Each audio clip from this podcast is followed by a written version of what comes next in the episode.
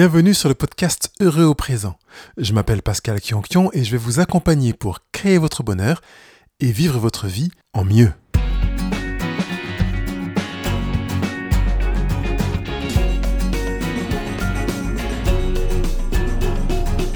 Ce 64e rendez-vous s'intitule Les 7 actions pour se lever du bon pied.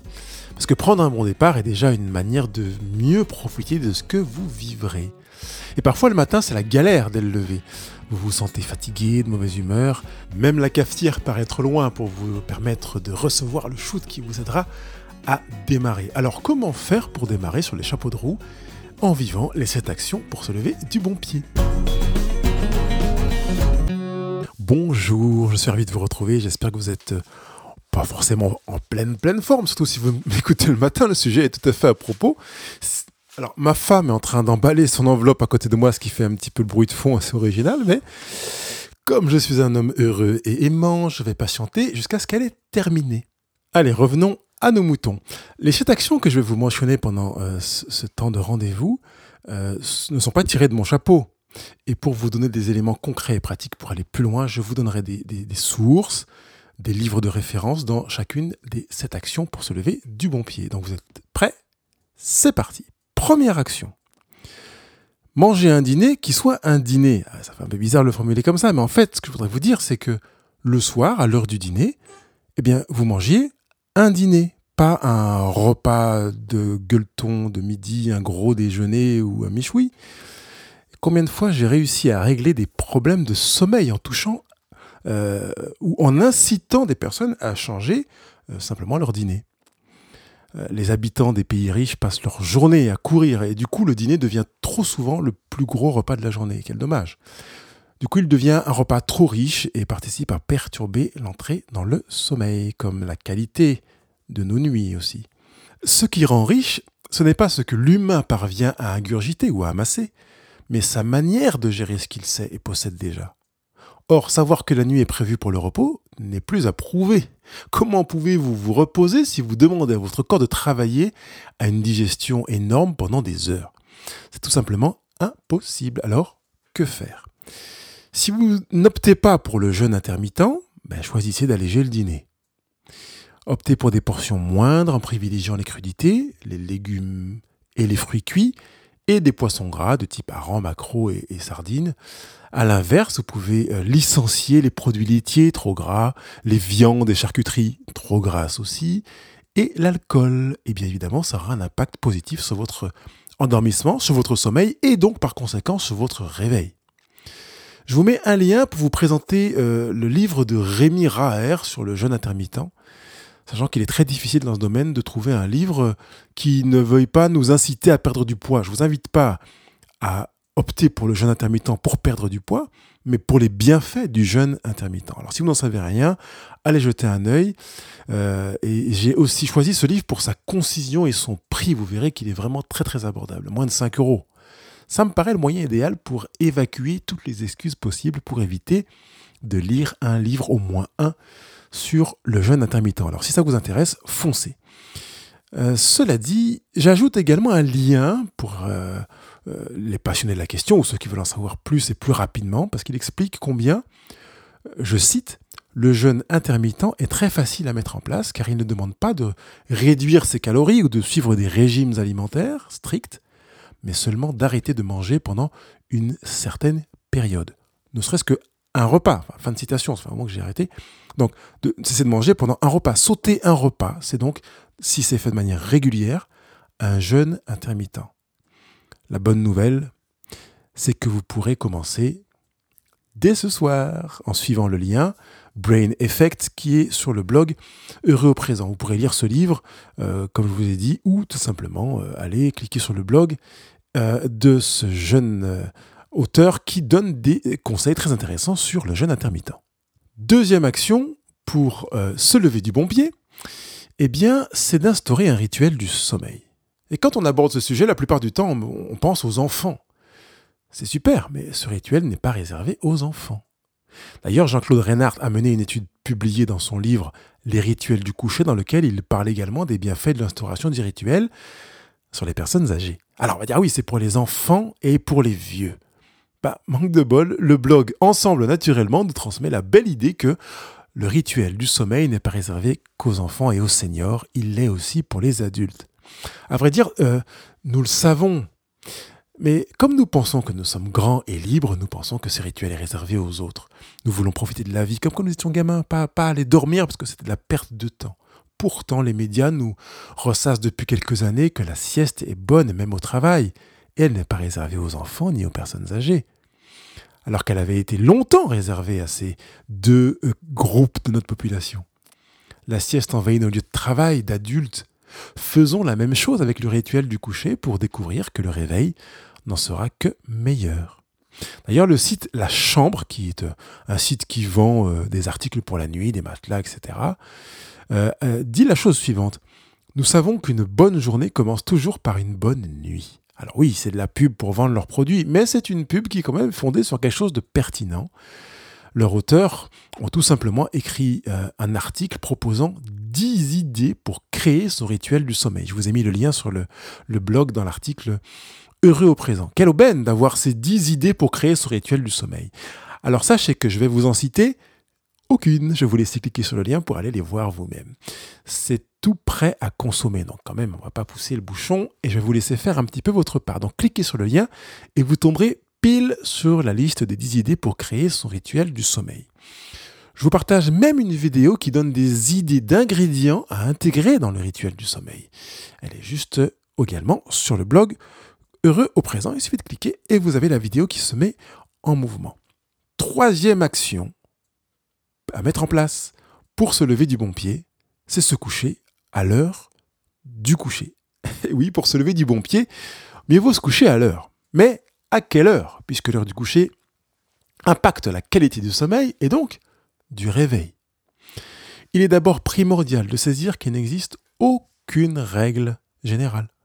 Chacun d'entre nous a sa propre heure de coucher idéale et cette dernière dépend de deux facteurs. D'une part, de la fameuse horloge biologique située dans notre cerveau et d'autre part, de l'élément que vous découvrirez sur le site Comment calculer son heure idéale pour aller se coucher, euh, sur la base d'un article qui a été écrit par Ophélie Osterman.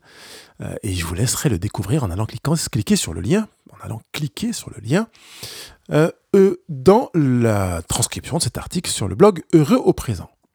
Ophélie Osterman, qui écrit dans le magazine Madame Figaro, s'applique à donner quelques pistes pour apprendre à s'entendre, à s'observer, à se connaître en somme. Oui, parce qu'il n'y a pas de recette toute faite. Et sans le savoir, nous avons, vous avez perdu l'habitude de vous écouter pour percevoir les signes de votre horloge vous signalant l'heure d'aller vous coucher.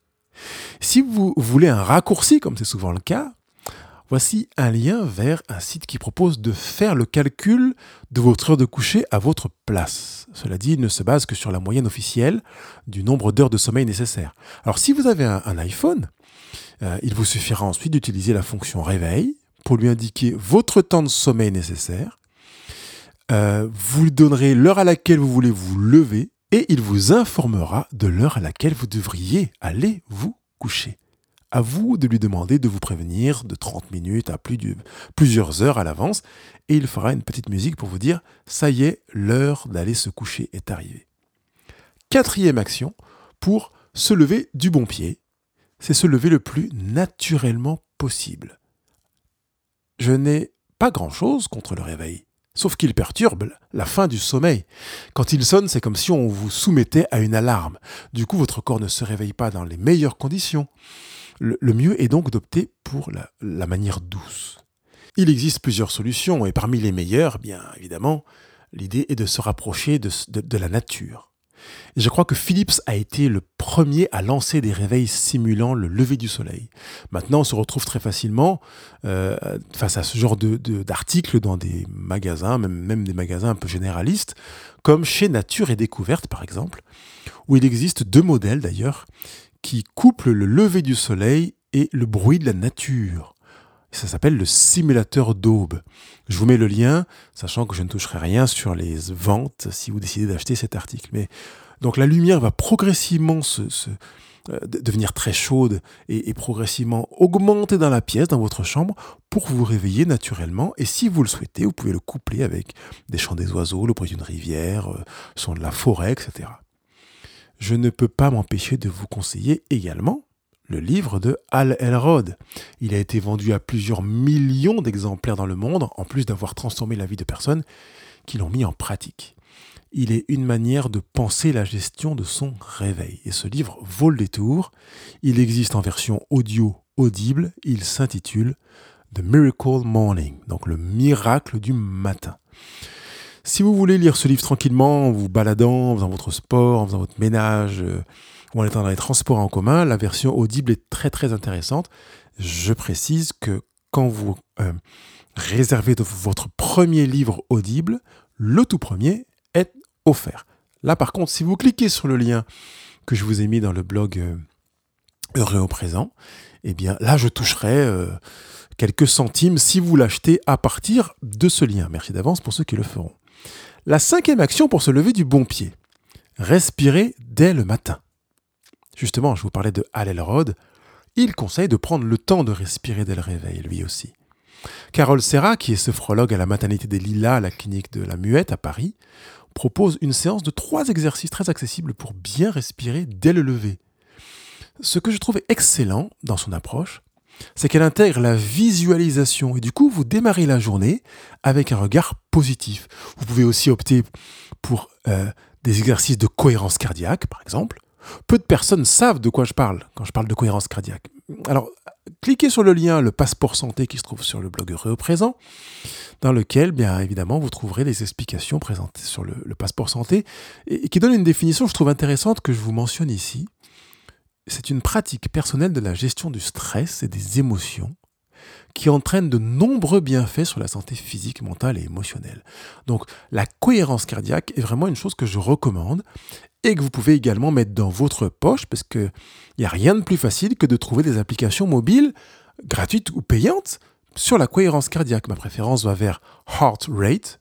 Euh, mon anglais euh, fait que j'ai envie de vous l'épeler Heart comme le cœur, H-E-A-R-T, et Rate, R-A-T-E, qui est une application payante. Mais il existe euh, Respirelax, par exemple, qui est une application gratuite, une application gratuite, et il existe d'autres applications. Donc libre à vous de choisir celle que vous voulez pour pratiquer la cohérence cardiaque. Septième action pour vous lever du bon pied.